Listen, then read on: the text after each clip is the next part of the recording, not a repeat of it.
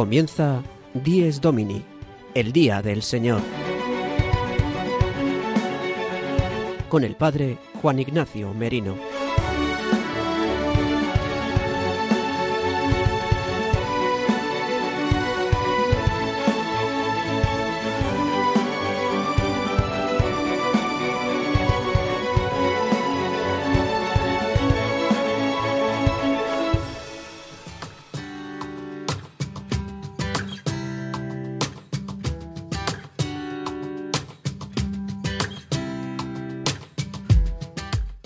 Muy buenos días, queridos amigos de Radio María.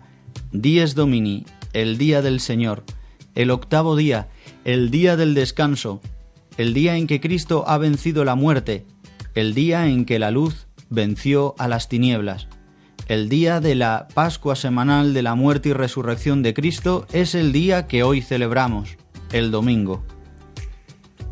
Hoy, 13 de marzo de 2022, celebramos el segundo domingo del tiempo de Cuaresma. Comenzaremos la segunda semana del Salterio en el tiempo de Cuaresma, este tiempo penitencial que nos regala la Iglesia para prepararnos hacia la Pascua, un camino hacia la muerte y la resurrección de Cristo que celebraremos en medio del año litúrgico.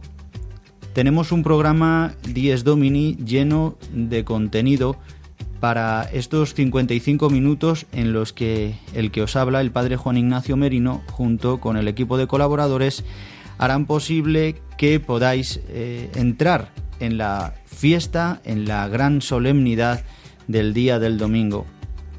Para ello vamos a contar con Gonzalo Grandal que nos trae ahora el sumario para este domingo 13 de marzo de 2022.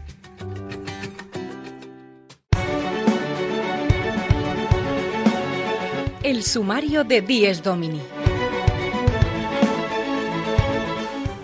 El padre Julio Rodrigo nos trae su anécdota semanal desde su parroquia de Guadilla del Monte.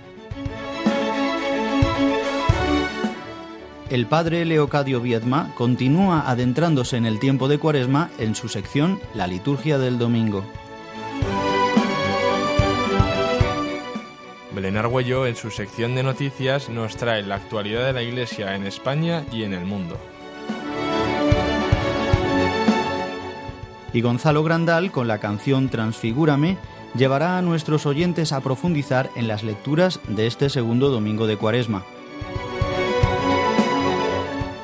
María Barbero y Sara de Miguel, en Vivir el Domingo, continúan con los testimonios cuaresmales, en esta ocasión con un matrimonio. Juan Bautista Hernández e Inmaculada Vidal. Y el padre Miguel Benito, con los santos de la semana, se centrará en la solemnidad de San José que celebraremos el próximo sábado.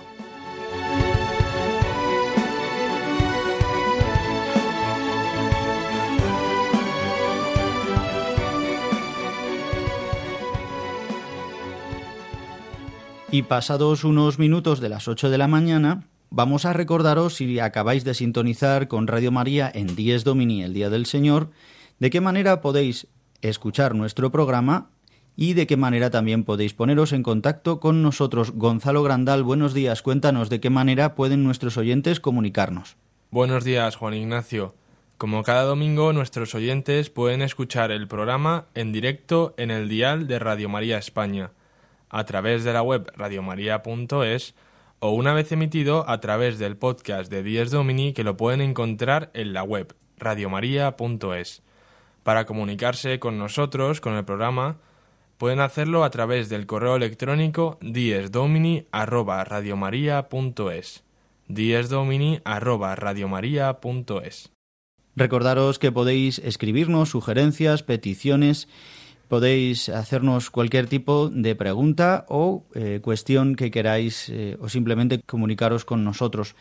En este segundo domingo del tiempo de Cuaresma, siempre la Iglesia, como veremos ahora un poquito más adelante, la palabra de Dios eh, está centrada en el pasaje de la transfiguración, como un anticipo de lo que celebraremos en el triduo pascual, la muerte y la resurrección de Cristo, en este domingo la Iglesia nos recuerda que la luz de Cristo resucitado, su luz verdadera, la luz física de Cristo glorioso, es la que nos inunda y es la que hace que podamos vivir de una manera diferente a como vive el mundo, es decir, a vivir como hombres inmortales.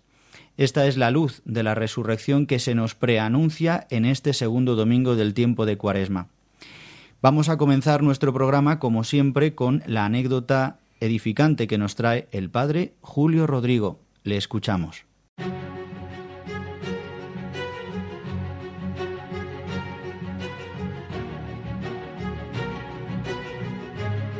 El domingo desde mi parroquia. Una reflexión a cargo del padre Julio Rodrigo.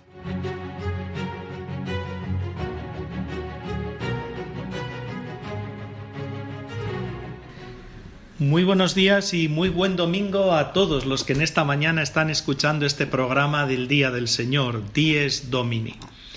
Miren, hace poco recibí en el despacho de la parroquia a una señora que quería bautizar a su tercer hijo. En realidad iba a venir el marido y quedé con él en varias ocasiones, pero por cuestiones laborales siempre era muy complicado, no podía venir y al final vino la mujer. Ella me confesó que estaba bastante enfadada por la iglesia y eso le había hecho apartarse de la fe, hasta el punto que no tenía interés en bautizar a sus hijos. Si accedía, accedió con el primero, con el segundo y ahora con el tercero, era por su marido que sí que quería que se bautizasen y que se formasen cristianamente.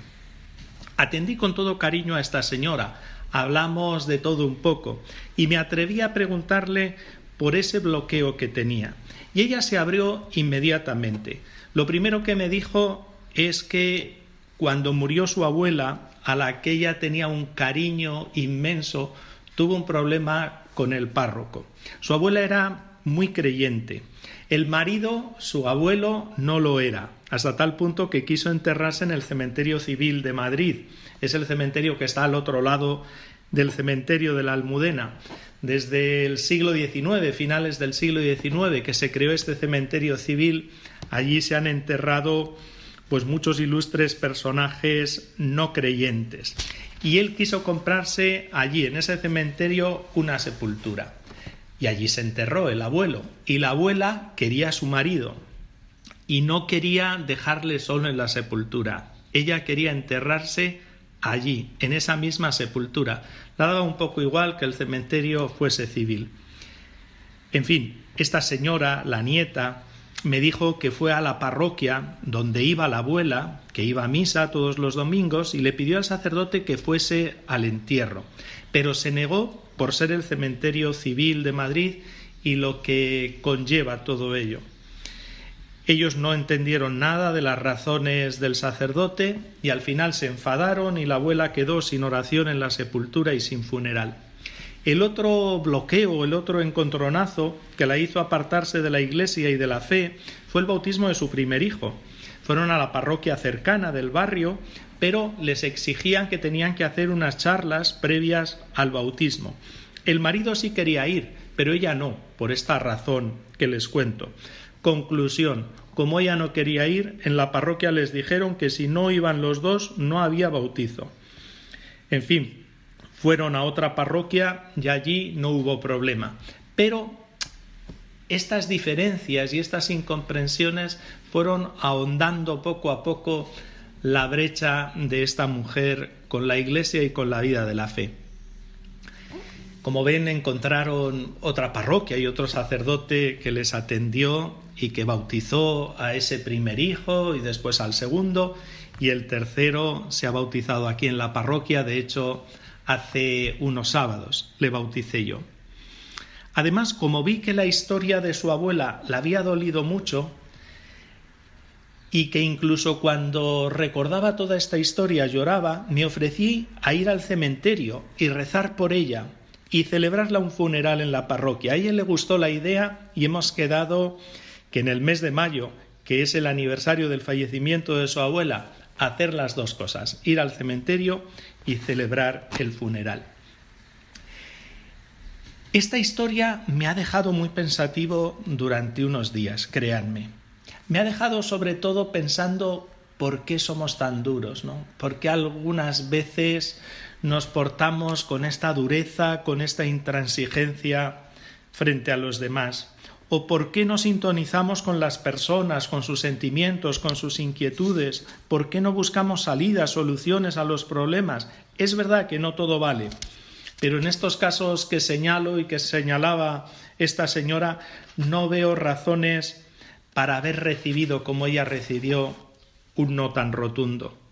Si hay algo que con el tiempo he ido interiorizando es que los cristianos tenemos que ser facilitadores de las cosas, gente especialista en hacer fácil todo, que gente especialista en hacer lo contrario, hacerlo todo difícil, hay muchísimos. Y nosotros nos tenemos que caracterizar por ser facilitadores en todo.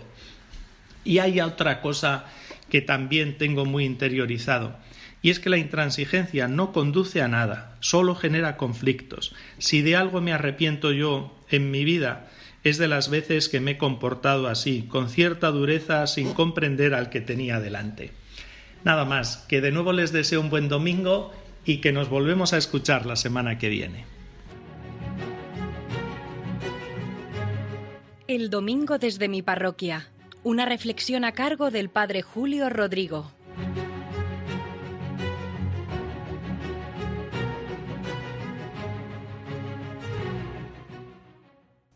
Damos las gracias al Padre Julio Rodrigo que siempre nos ayuda con estas anécdotas tan sencillas pero también tan profundas que nos ayudan a situarnos en el día que celebramos, el día del Señor, Dies Domini, el día en el que es eh, el día en el que la luz de Cristo nos ha inundado. En inglés, ¿verdad? Mm, llamaron a este día Sunday, el día del sol por eh, todas las religiones, todas las religiones paganas, pero ciertamente se corresponde para nosotros los cristianos que este día es el día del sol que ha nacido de lo alto, de la luz que nos transfigura, que convierte la carne mortal en carne inmortal. Es el día en que Cristo ha vencido a la muerte.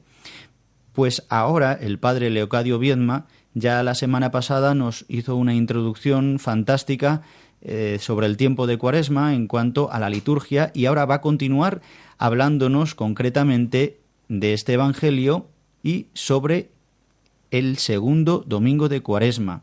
Pues adelante con la sección de liturgia del Padre Leocadio Viedma.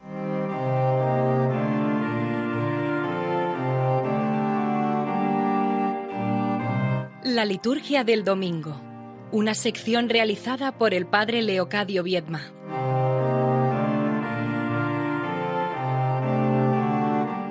Queridos amigos, queridos hermanos del Día del Señor, nos encontramos ya en el segundo domingo de Cuaresma. En todos los ciclos litúrgicos A, B y C, siempre se reserva para los dos primeros domingos de Cuaresma los mismos eh, evangelios, aunque con distinto evangelista. En el primer domingo ha sido las tentaciones de Jesús en el desierto, que es como un icono de todo el tiempo de la cuaresma. Y en el segundo domingo, en el que nos encontramos hoy, se nos presenta la transfiguración del Señor. Alguno quizá pueda sorprenderse porque este acontecimiento evangélico tiene también una fiesta propia el 6 de agosto.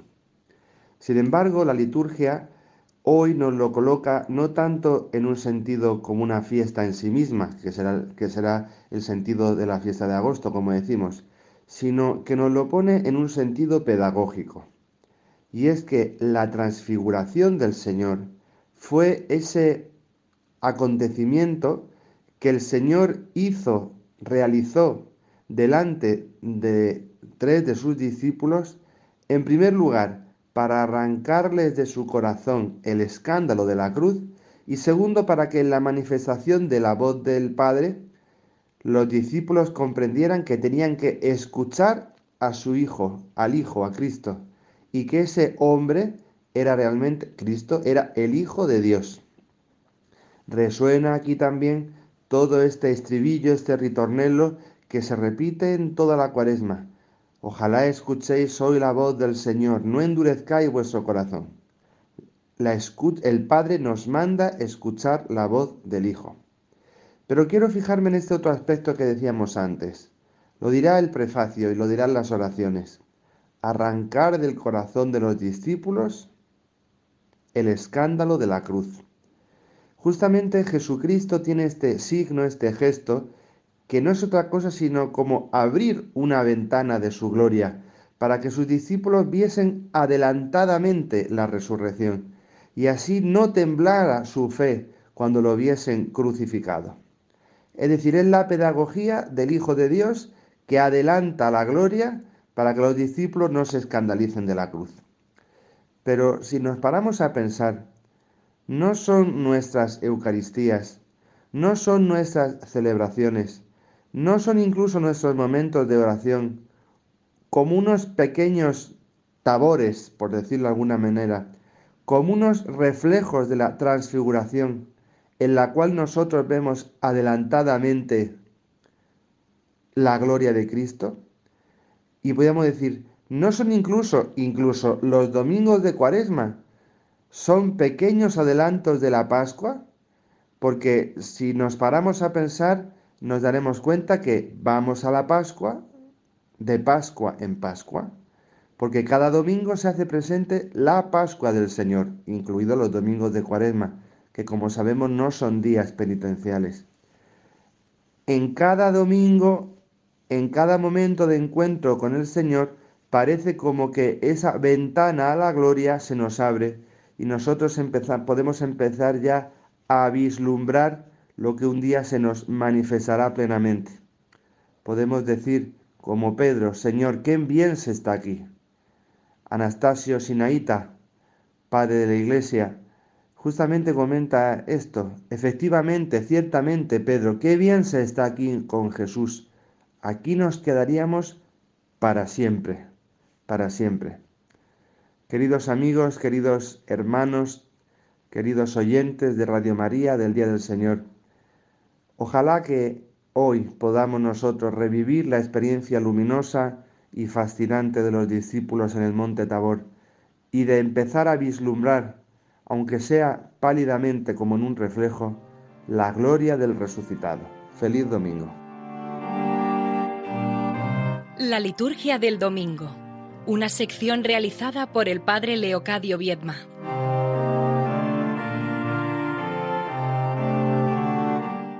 Y después de escuchar al padre Leocadio Viedma, que nos ha explicado muy bien, a la luz de la palabra de este domingo, cómo vivir la liturgia de este segundo domingo del tiempo de Cuaresma. Hemos escuchado que el centro de este domingo es la transfiguración. Quiero comenzar a comentar eh, algunos aspectos de este segundo domingo y también de toda la palabra de Dios que se proclama en la liturgia eucarística de este domingo.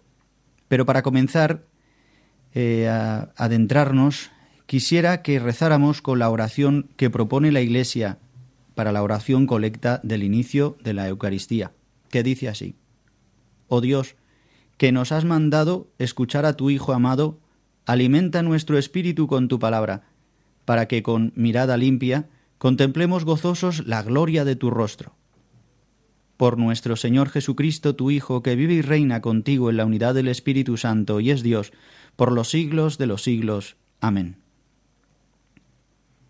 Como hacemos en otros programas, en Dies Domini, me gusta leer la oración colecta porque siempre nos da unas pinceladas eh, muy buenas para poder adentrarnos en la liturgia de cada domingo. Hoy aparece la luz de la resurrección, como nos hablaba el padre Leocadio, y nos anuncia Jesucristo después de anunciar a sus discípulos la pasión, la muerte, se lleva a sus tres discípulos al monte Tabor y se transfigura delante de ellos anunciándoles la gloria, anunciándoles la resurrección. ¿Qué tiene que ver hoy esto con nosotros? pues en toda la palabra que este domingo nos regala la Iglesia, tanto en la primera lectura, en el Salmo responsorial, en la segunda lectura y en el Evangelio, se nos anuncia la buena noticia de que Jesús es la luz del mundo. no lo dice directamente en el Evangelio, pero sabemos que en otra parte Jesús dirá, yo soy la luz del mundo, y nos dice a todos nosotros y a sus discípulos, vosotros sois la luz. El tema de la luz creo que aparece muy claramente en las tres lecturas. En la primera lectura aparece en forma de fuego, en, forma de luz que quemará eh, las eh, ofrendas que pone Abraham, las especies eh, de animales partidos por la mitad que el Señor pasará quemando. Este signo de la alianza que hace Dios con Abraham, como diciéndole, no eres tú el que tienes que quemar esta ofrenda, sino que soy yo el que paso y arraso. Es un signo para todos nosotros. Dice en el libro del Génesis que leeremos y se proclamará en la, en la liturgia de la Eucaristía, si ya habéis participado de ella, pues lo, lo volvemos a recordar. Dice, el sol se puso y vino la oscuridad. El sol y la oscuridad. Dice, y una humareda de horno y una antorcha ardiendo pasaban entre los miembros descuartizados. Aquel día el Señor concertó alianza con Abraham en estos términos. A tu descendencia le daré esta tierra desde el río de Egipto al gran río Éufrates. Ya en Abraham Dios nos ha hecho una promesa, ha hecho una alianza con todos nosotros, mostrándonos que nos iba a dar de esta luz que emana de su mismo ser, que hace que arrase con estas víctimas del holocausto. Rezaremos en el Salmo, El Señor es mi luz y mi salvación, ¿a quién temeré? El Señor es nuestra luz, esta luz que nos hace poder guiarnos en la nocturnidad. Esta luz, ¿verdad?, que ahora decimos que está tan cara con los problemas de la guerra de Ucrania, de los problemas de las subidas, de la inflación, la luz tan necesaria, pero necesitamos una luz mucho mayor que es la luz de Jesucristo resucitado, que alumbra nuestra vida. La palabra es luz para nuestro camino, como también dirá en el Salmo. En la lectura de San Pablo a los filipenses, en la segunda lectura, nos habla del hombre nuevo y dice, Él transformará, Dios, nuestro cuerpo humilde según el modelo de su cuerpo glorioso, con esa energía que posee para sometérselo todo, con esa luz que posee para sometérselo todo. Dios transformará nuestro cuerpo humilde de pecado, nuestro cuerpo eh, mortal, en un cuerpo glorioso como el de Cristo, que será el, el que ya muestra a sus discípulos amados, a Juan, Santiago y Pedro, en el Tabor. Les mostrará en anticipo cómo es su gloria. El monte se llenó de la gloria de Dios. Esta luz de la resurrección que se preanuncia en el monte Tabor es la que se llevará a término en la luz de la resurrección. Sabemos que la luz eh, los estudios de la sábana santa, ¿verdad? No pueden explicar cómo esta luz ha emanado de esta sábana impregnando la imagen en negativo de un hombre muerto. Es una de las muestras también que tenemos de, la resurrección de Jesucristo. Esta luz, hay una explicación que a mí me gusta muchísimo y la ha realizado Carmen Hernández eh, Barrera iniciadora del camino neocatecumenal, que siempre, ella era química, le interesaba mucho este tema y hablaba siempre de la luz, de la importancia de la luz, y en varias ocasiones, haciendo la exégesis de este pasaje de Jesús donde dice yo soy la luz del mundo, o bien de la transfiguración, hablaba de físicamente cómo es la luz. Y decía que la luz eh, tiene una doble naturaleza, se ha demostrado en la ciencia contemporánea, que la luz es un corpúsculo y también eh, son ondas, es decir, tiene una doble naturaleza, igual que Jesucristo, que tiene una doble naturaleza, divino-humana. Y también, por otra parte, la luz eh, ¿no? llega hasta los rincones más insospechados, donde, donde hay luz no hay oscuridad. También mm, esta mujer hacía muchas veces referencia a cómo el sol emana la energía, dando así, el, dando así luz, es decir, muriendo, muriendo, hace que eh, la energía eh, se, desarrolle, se genere a través eh, de la materia. Yo no soy experto ¿no? en física, pero me parece asombroso cómo eh, es verdad, el sol va desgastándose constantemente para dar vida, para dar luz. Así es Jesucristo, verdadera luz. Así somos también la Iglesia a los que Jesús ha llamado sois la luz del mundo, dando la vida, dirá San Pablo, mientras que mm, morimos, damos la vida.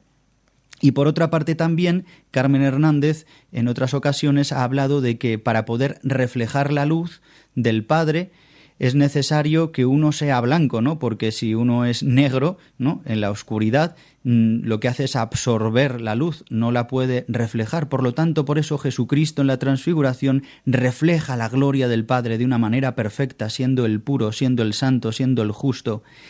Pues nosotros estamos llamados también a reflejar hoy la gloria del Padre. Moisés y Elías, que no vieron en su vida mortal eh, el rostro de Dios, lo contemplan en el tabor, en Jesucristo, porque Jesucristo es el rostro del Padre, la misma sustancia del Padre, como dirá también San Pablo. Em, esta luz que ha brillado en nuestros corazones para irradiar el conocimiento de la gloria de Dios que está en el rostro de Cristo.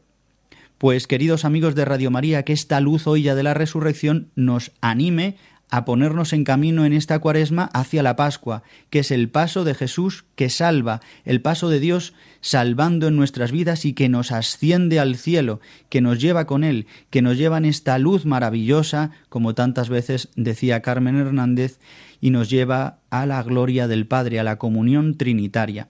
Esto es lo que celebramos en el domingo, esto es lo que celebramos en la Eucaristía dominical, en la Pascua semanal, que Dios pasa salvando y nos lleva con Él y nos hace participar de la comunión más íntima de la Trinidad entre el Padre, el Hijo y el Espíritu Santo de una manera sacramental, comulgando el cuerpo y la sangre de Cristo.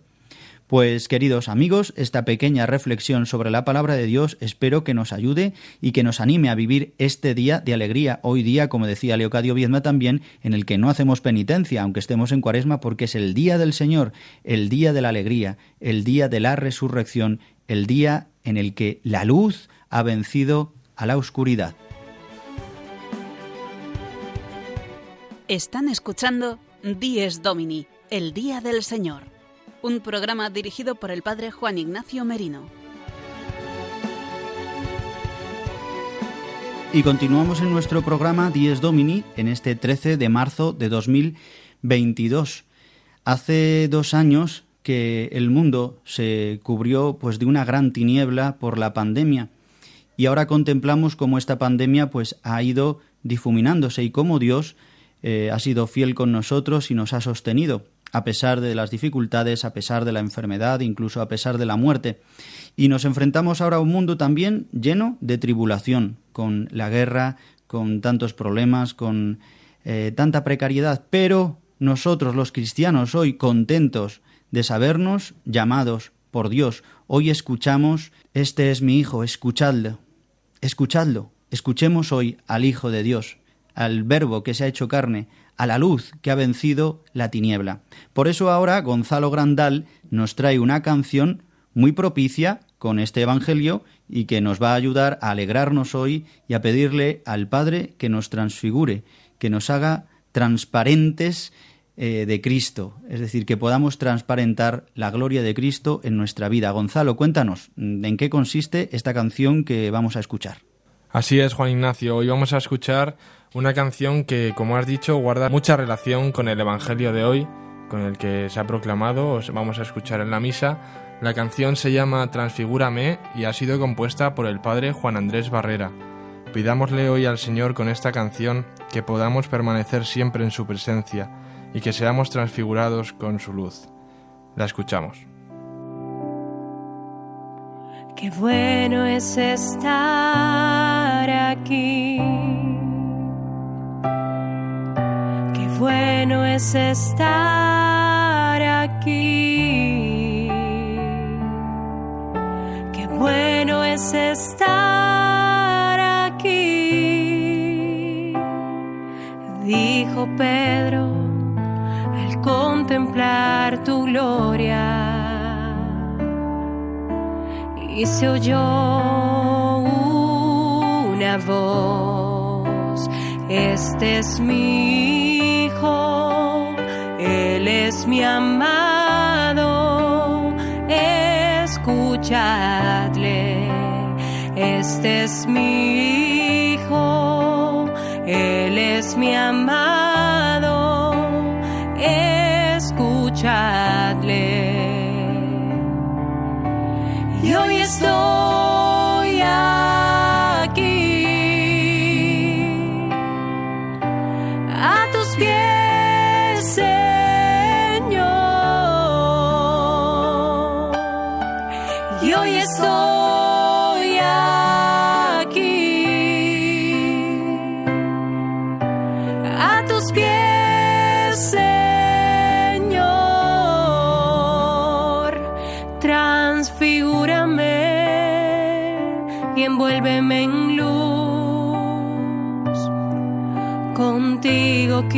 ser amado del Padre.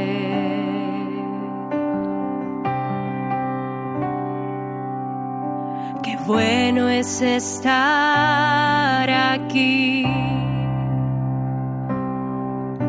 Qué bueno es estar aquí. Qué bueno es estar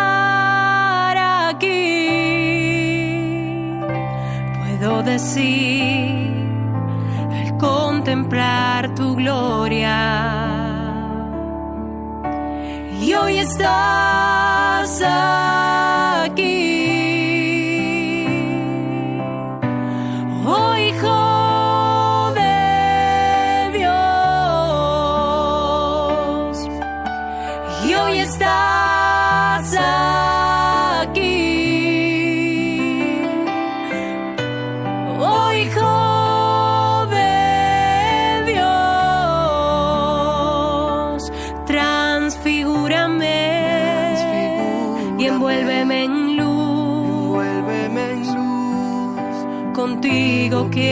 Ser amado del Padre. Transfigúrame y envuélveme en luz. Contigo quiero ser amado del Padre.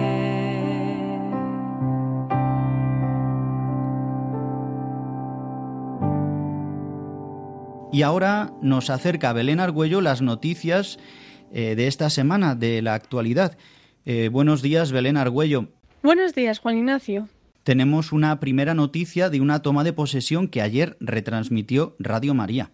Ayer, sábado 12 de marzo, Monseñor Francisco Conesa, hasta ahora obispo de Menorca, ha tomado posesión como obispo de Solsona en la Santa Misa que se celebró en la Catedral de Santa María de esta sede. La diócesis de Solsona estaba vacante desde el pasado mes de agosto, cuando el Papa Francisco aceptó la renuncia de su anterior obispo, Monseñor Xavier Nobel. En sus primeras palabras a sus nuevos diocesanos, Monseñor Conesa ha indicado que cuenta con ellos para llevar a cabo la misión que han recibido de Cristo.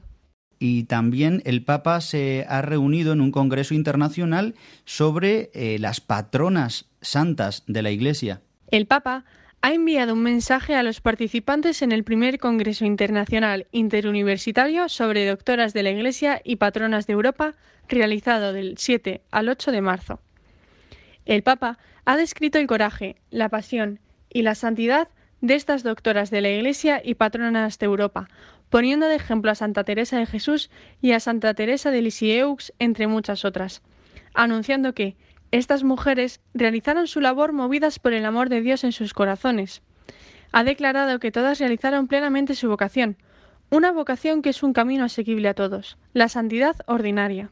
Y aunque ya seguramente nuestros oyentes lo saben y nos encomendamos y nos unimos en oración por el fin de la guerra, el Santo Padre, el Papa Francisco, ha enviado a dos cardenales a unos a los puntos más calientes de esta guerra. Y han llegado a Ucrania y Hungría los dos cardenales que el Papa Francisco aseguró que serían enviados para servir a la gente y para ayudar en los momentos más complicados de la invasión rusa.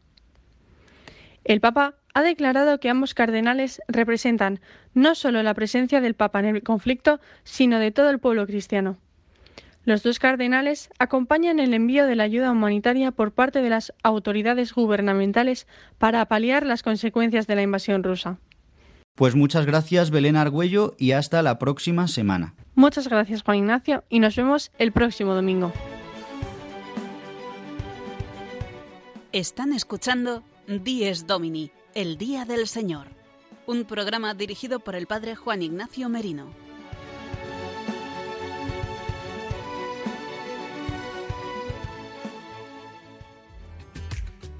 Queridos amigos de Radio María, nos acercamos ya como siempre al final de nuestro programa, pero ahora viene la sección de Vivir el Domingo. Como sabéis, María Barbero y Sara de Miguel en este tiempo de cuaresma nos van a traer testimonios muy cuaresmales que después podréis escuchar de modo extensivo a través eh, de varios podcasts, pero en el programa de Diez Domini en Radio María España nos traen hoy María Barbero y Sara de Miguel un testimonio de un matrimonio que os invito que escuchéis.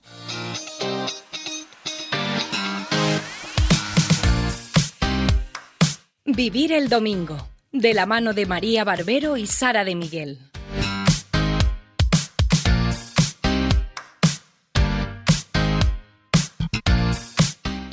Buenísimos días y bienvenidos un día más a nuestra sección. Hoy celebramos el segundo domingo de Cuaresma, por tanto, como el domingo pasado, seguiremos con las píldoras cuaresmales. Pero antes de empezar, vamos a recordar de qué se trataban estas píldoras. Sara, cuéntanos un poco. Pues María, las píldoras cuaresmales, como explicamos la semana pasada, son testimonios que hablan de diferentes tópicos. Estas experiencias son más largas de lo que os traemos habitualmente, pero al tener pocos minutos de, esta sección, los podréis encontrar completos en el podcast de Parroquia Santa María del Parque como Píldoras Cuaresmales, llevado a cabo por Gonzalo Grandal, compañero de nuestro programa, y por nosotras. También podéis escucharlo a través de YouTube, Spotify y Apple Podcast. Comenzamos ya por tanto con esta segunda píldora de esta cuaresma, hablando con Inmaculada Vidal. Inmaculada y Juan esperaban su tercera hija cuando recibieron una trágica noticia. Durante la primera ecografía de las 12 semanas, diagnosticaron a la pequeña María de anencefalia, una malformación congénita incompatible con la vida. Los médicos aconsejaron reiteradamente el aborto, pero ellos sabían que el aborto no era la solución. Al revés, que el mayor sufrimiento comenzaría con el aborto. Yo recuerdo que en medio de este sufrimiento, ¿no? Lo primero que hice fue pedir ayuda al Señor. Me acogí a Él y le dije, Señor, tú me lo das aunque no lo entienda, por lo tanto tú me tienes que ayudar.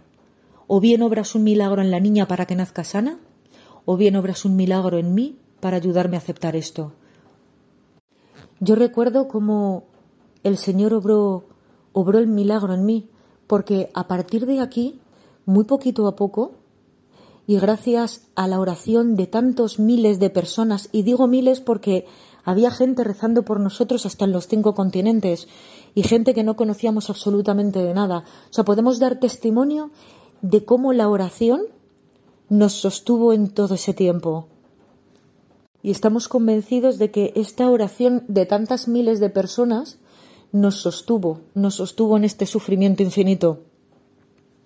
A partir de aquí, como he comentado antes, pues Dios empezó a obrar pequeños milagros a lo largo del embarazo, nos puso unos médicos estupendos que entendieron nuestra situación, que nos acompañaron hasta el final del embarazo y que nos apoyaron en todo momento pese al sufrimiento que, yo tenía, porque evidentemente, por muy rodeado de gente que estés en un sufrimiento semejante, tú te sientes solo. Yo sentía un solo, un sola solo con el Señor.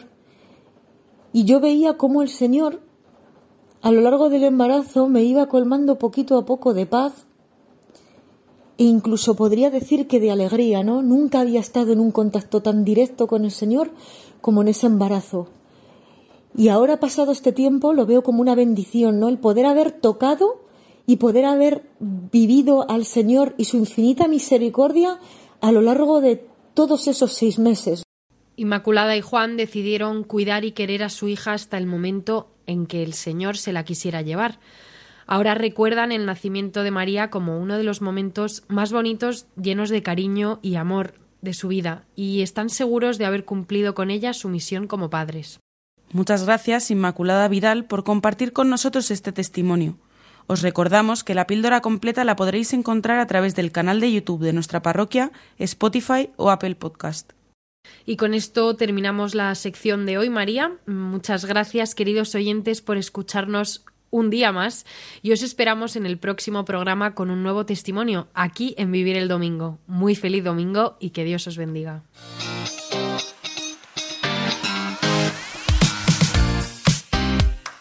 Vivir el Domingo de la mano de María Barbero y Sara de Miguel.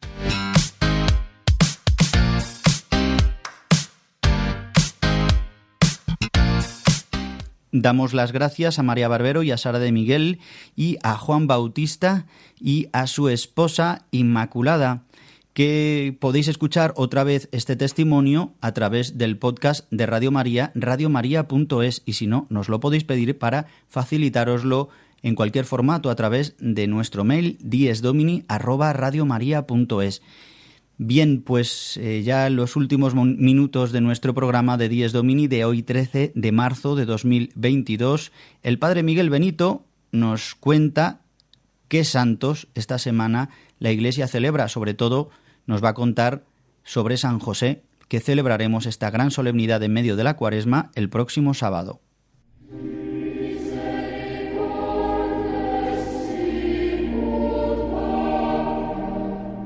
Los Santos de la Semana, con la colaboración del Padre Miguel Benito.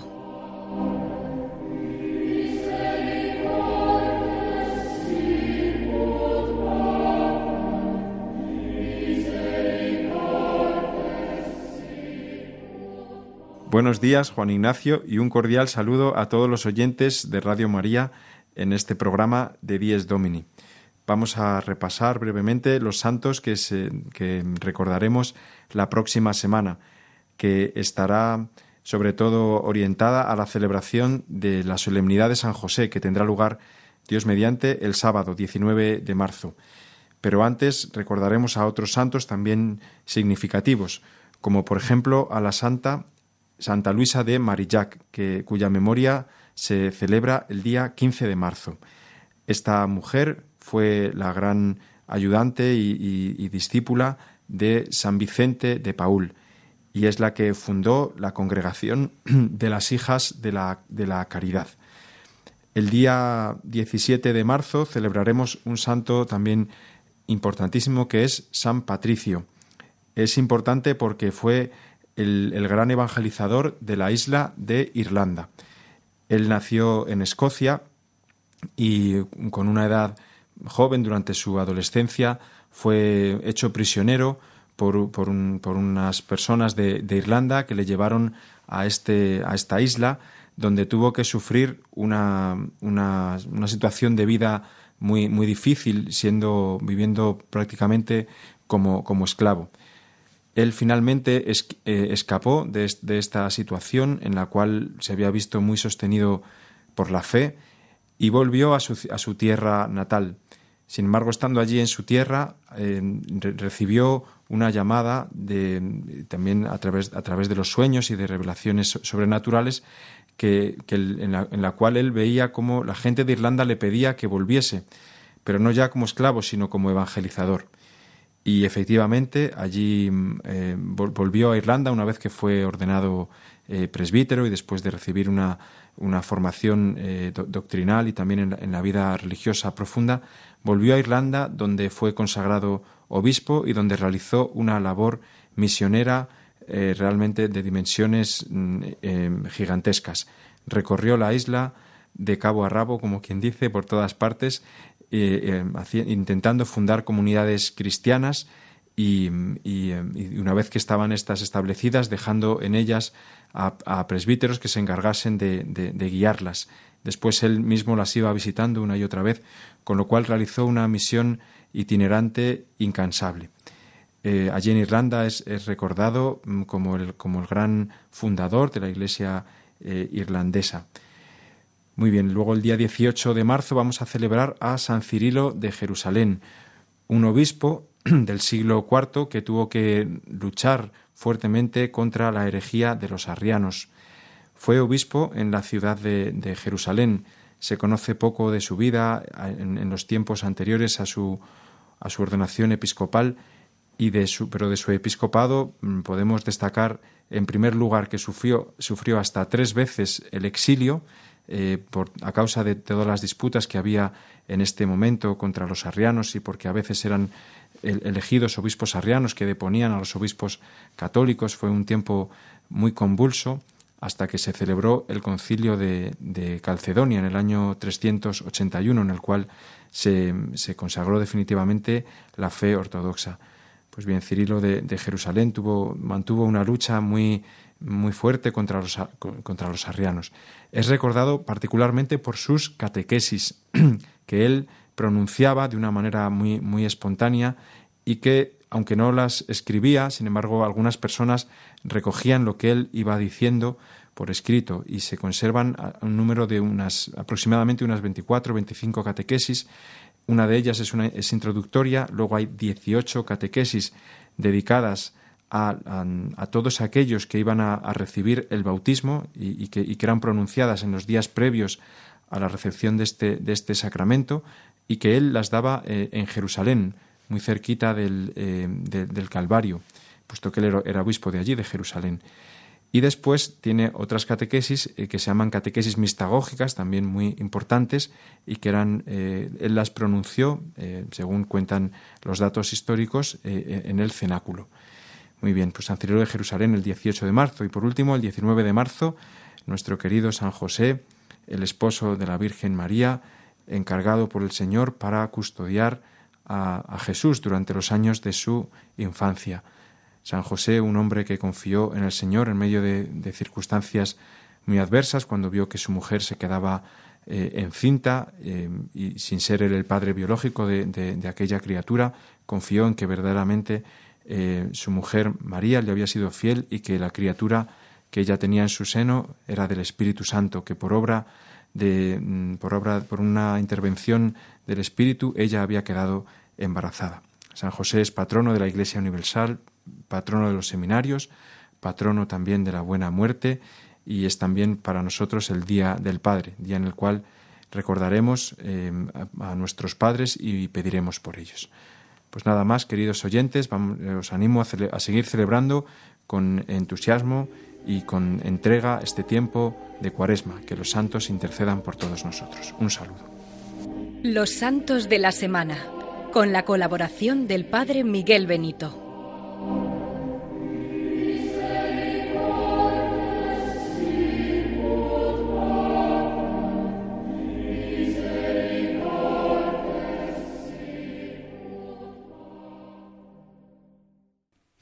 Damos las gracias al Padre Miguel Benito que siempre nos trae los santos de la semana, aunque en esta semana de Cuaresma, como nos ha explicado, eh, brilla con una luz especial nuestro gran patriarca San José. Justamente ayer el Santo Padre eh, ha presidido una Eucaristía en la iglesia del Jesús en Roma, celebrando los 400 años, 400 eh, aniversario de la canonización de varios santos, entre ellos San Ignacio de Loyola, San eh, Isidro Labrador, Santa Teresa de Jesús, San Francisco Javier y Felipe, San Felipe Neri. Estos grandísimos santos que mm, han iluminado la Iglesia durante aquellos años también tan difíciles, hace 400 años, y que nos animan también a todos nosotros los cristianos a querer ser santos, también a darle una oportunidad a Dios a que nos haga santos, porque en el mundo en el que vivimos lo que necesita este mundo es santidad. Pues vamos a ponernos ahora en manos del gran patriarca San José, ya que vamos a terminar nuestro programa con la oración que el Papa Francisco ha diseñado y que incluye en su escrito sobre el, el patriarca San José Patris Corde, que publicó el año pasado en el año de San José. Vamos a hacer esta oración poniendo en San José, esposo de la Virgen María, Padre de Jesús en la tierra, que interceda por todos nosotros y nos regale la alegría de la resurrección, el que conoció al mismo Dios hecho hombre, pues nos regale el poder también nosotros portar y llevar al mundo al Hijo de Dios hecho hombre a todos los que nos rodean. Rezamos. Salve, custodio del Redentor y esposo de la Virgen María a ti Dios confió a su Hijo, en ti María depositó su confianza, contigo Cristo se forjó como hombre. Oh bienaventurado José, muéstrate Padre también a nosotros y guíanos en el camino de la vida. Concédenos gracia, misericordia y valentía, y defiéndenos de todo mal. Amén.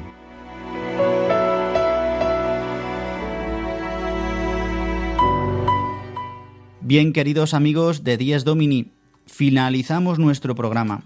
El que os habla el Padre Juan Ignacio Merino os agradece vuestra atención y os remite a la programación de Radio María. Dentro de unos minutos vendrá el Padre Manuel Horta con palabra y vida, profundizando más todavía en las lecturas de este domingo, como hace cada día. Y doy las gracias a todos los colaboradores que hacen posible este programa, tanto al Padre Julio Rodrigo, al Padre Leocadio Viezma, a Gonzalo Grandal, a Belén Argüello, al Padre Miguel Benito y a Sara de Miguel y a María Barbero. Y yo solamente recordaros el mail de nuestro programa diesdomini@radiomaria.es donde podéis escribirnos sugerencias, preguntas, lo que queráis comentarnos. Solamente desearos un feliz domingo lleno de la gracia y de la gloria de Dios y de la luz de Cristo resucitado. Hasta dentro de siete días y muy buen domingo.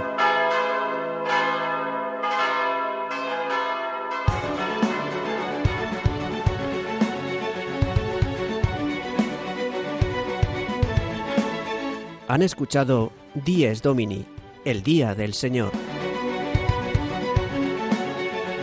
con el Padre Juan Ignacio Merino.